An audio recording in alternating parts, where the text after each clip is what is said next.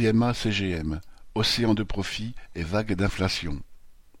Avec 23,44 milliards d'euros de bénéfices nets pour 2022, la compagnie maritime CMA-CGM enregistre le profit le plus élevé jamais réalisé par une entreprise française, dépassant Total, Stellantis, la BNP et LVMH.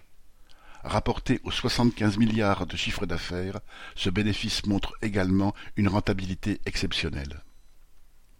Rodolphe Saadé, dirigeant et propriétaire avec sa famille de 75% de la compagnie, explique modestement que cette brusque fortune découle de la hausse des tarifs de fret consécutive à l'épidémie de Covid.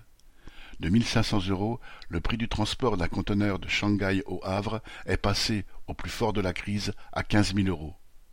Les plus gros porte-conteneurs de la CMA-CGM peuvent en emporter 23 000 à chaque rotation de deux mois Asie-Europe-Asie ou Asie-Amérique-Asie.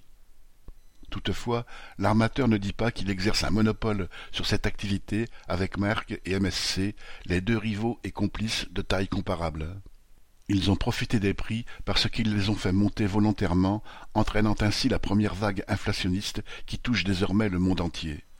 Cette période, qualifiée de citation, parenthèse enchantée du transport maritime par le journal Les Échos, se paye aujourd'hui cash par 20 ou 25% de hausse des prix alimentaires dans les pays industrialisés, bien plus encore dans les pays pauvres. Le capital facilement et rapidement accumulé a, comme le dit toujours modestement Saadé, été réinvesti. La CMA-CGM compte désormais 593 navires, 750 entrepôts dans 420 ports et 150 000 salariés. Elle a acheté 9% d'Air France et 8 avions cargo, devenant le premier affréteur aérien en Europe. Elle a repris les logisticiens Sefco et Colis Privé, acquis des terminaux portuaires à New York, Los Angeles et en Asie, une compagnie de ferry en Méditerranée.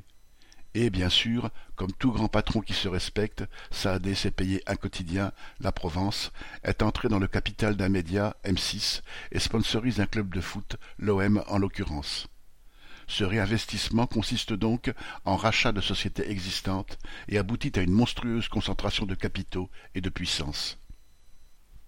La famille Saadé, dont la fortune, désormais évaluée à quarante milliards d'euros, a été multipliée par six en trois ans, est devenue l'une des plus riches et des plus influentes du pays, aux côtés des Arnaud, Bettencourt et autres Peugeot.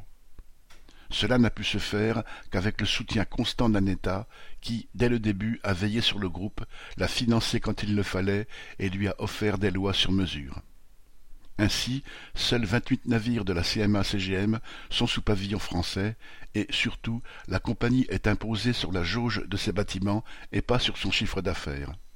Cela revient à imposer une usine sur sa surface et pas sur sa production.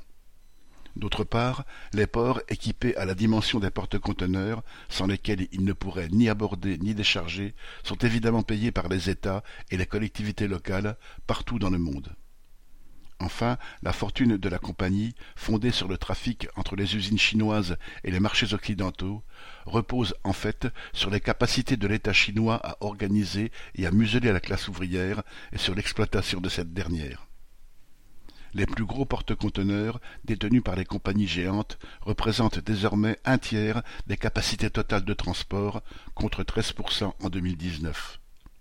Le garrot posé par CMA, CGM et ses deux alliés sur le commerce mondial peut dès lors se resserrer, entraînant une inflation généralisée et donc un vol généralisé des populations. Paul Gallois